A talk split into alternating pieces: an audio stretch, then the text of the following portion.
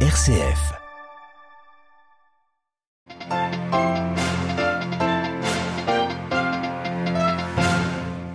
On vote ce matin sur l'île de Madagascar pour euh, l'élection présidentielle. Un scrutin très contesté par l'opposition qui dénonce une élection truquée et jouée d'avance au profit du président sortant. Reportage à suivre dans un bureau de vote à Antananarive au début de ce journal. L'offensive de Tsahal se poursuit dans la bande de Gaza. L'armée israélienne aurait pris le contrôle ce matin du port de l'enclave palestinienne. Le sort des otages lui reste incertain et leurs familles, nous le verrons, veulent maintenir la pression sur Benjamin Netanyahou. Dans ce journal également, la Commission européenne qui prolonge l'utilisation du glyphosate en Europe, faute d'un accord entre les 27, nous irons à Bruxelles. Et puis direction aussi la Birmanie où les combats s'intensifient entre la junte et une coalition de groupes armés dans le nord du pays. L'ONU fait part de sa préoccupation. Radio Vatican, le journal Olivier Bonnel.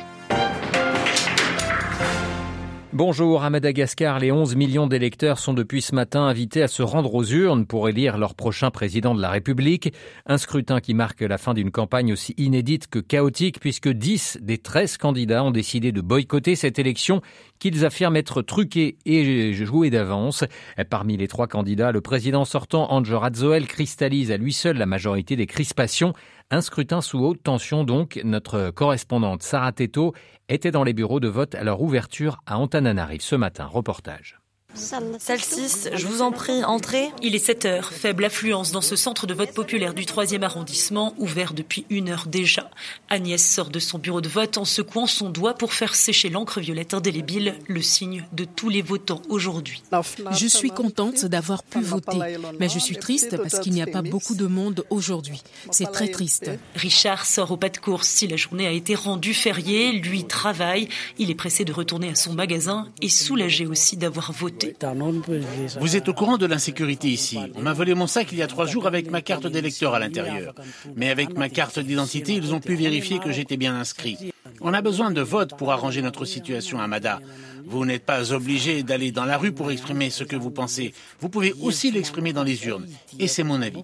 Un avis que tous ne partagent pas, justement. Dans le quartier UP d'Ambatoubé, à quelques centaines de mètres de la résidence du président sortant, Andrzej Saounja et Yant, à vendeuse de rue, n'iront pas voter. On n'accepte pas une élection comme ça. Participer à ce bazar, ça ne m'intéresse pas. Je préfère chercher de l'argent pour donner à manger à mes enfants. En plus, quelle que soit la personne élue, rien ne changera. Cette élection est inutile parce qu'elle est dirigée de façon dictatoriale par des voyous. Les Malgaches ont touché le fond. Regardez-nous. En plus, la personne que je voulais élire a appelé au boycott. Je vous le dis, c'est mon voisin qui est à l'origine de tout ce malheur. L'enjeu de cette élection sera donc bel et bien le taux de participation. La commission électorale vient d'annoncer que les résultats de ce premier tour seraient connus au plus tard le 25 novembre prochain. À Antananarivo, Sarah tout pour Radio Vatican.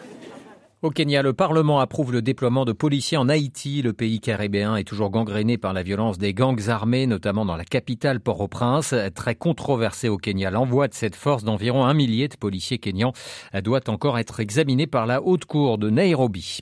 L'Italie condamnée par la Cour européenne des droits de l'homme ce jeudi pour les conditions d'arrestation et de transfert de Soudanais. Arrivés par la mer en 2016, ils avaient été contraints à se mettre nus parmi d'autres euh, migrants.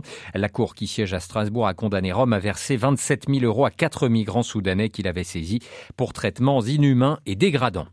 L'armée israélienne poursuit son offensive dans la bande de Gaza. Tsahal a annoncé ce matin avoir pris le contrôle du port de l'enclave palestinienne.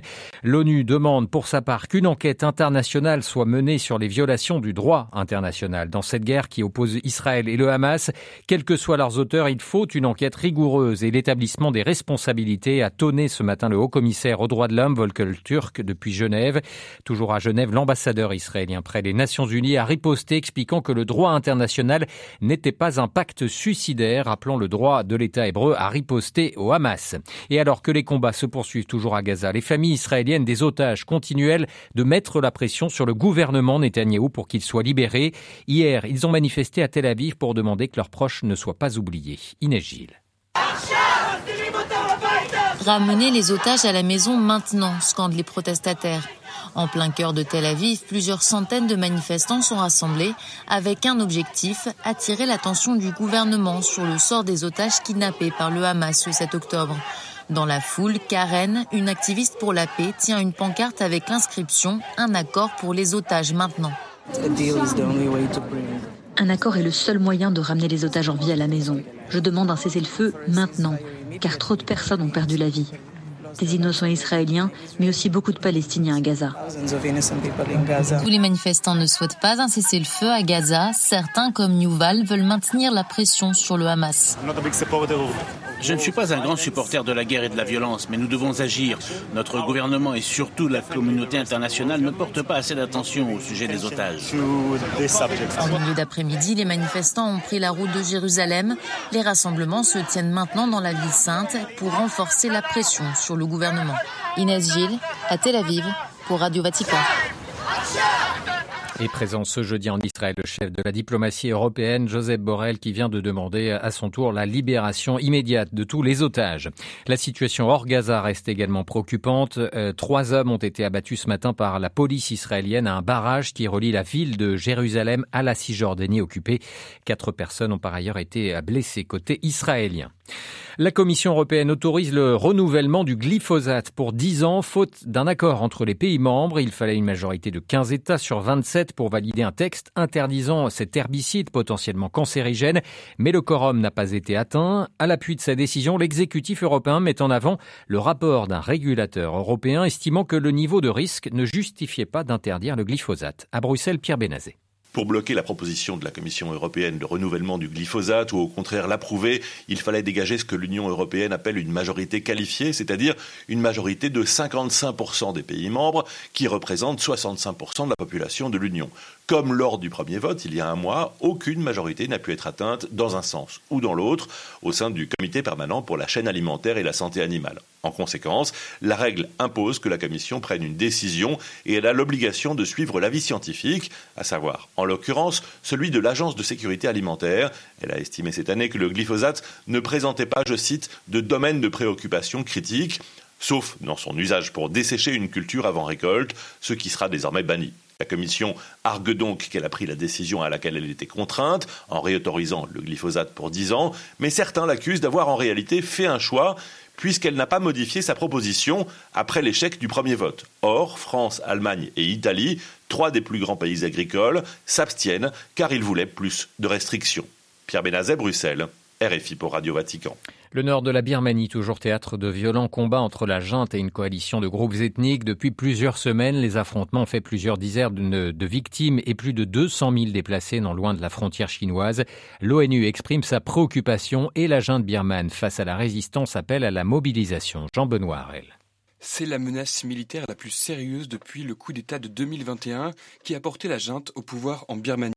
À l'est du pays, à l'ouest, mais également au nord, l'armée subit, selon ses propres mots, de lourdes attaques menées par l'alliance de plusieurs groupes ethniques rebelles.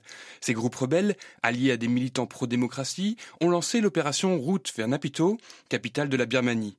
Face à ce danger, la junte birmane prépare sa riposte et a ordonné aux fonctionnaires et à toute personne disposant d'une expérience militaire de se préparer à servir en cas d'urgence. Les violents combats n'épargnent pas les habitants des régions birmanes concernées.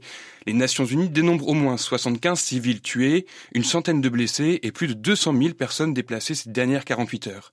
La Chine, qui partage plus de 2000 km de frontière avec la Birmanie, a accueilli et soigné des réfugiés fuyant les conflits, à l'instar de l'Inde, autre pays frontalier. Le secrétaire général de l'ONU, Antonio Guterres, s'est dit profondément inquiet de l'expansion du conflit. Il appelle chacune des parties au respect du droit humanitaire et les exhorte à faire tout leur possible pour protéger les civils. Jean-Benoît Harel. Et puis terminons ce journal au Vatican où le pape François a reçu ce matin les participants au congrès international organisé sur le thème La dimension communautaire de la sainteté, un congrès organisé par le Dicaster pour les causes des saints.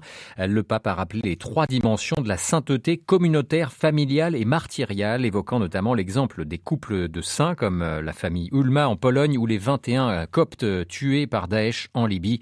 Le pape qui a cité également Asia Bibi, cette chrétienne pakistanaise longtemps emprisonnée pour sa foi comme un exemple de témoignage chrétien. Plus d'informations à retrouver sur notre site vaticanews.va.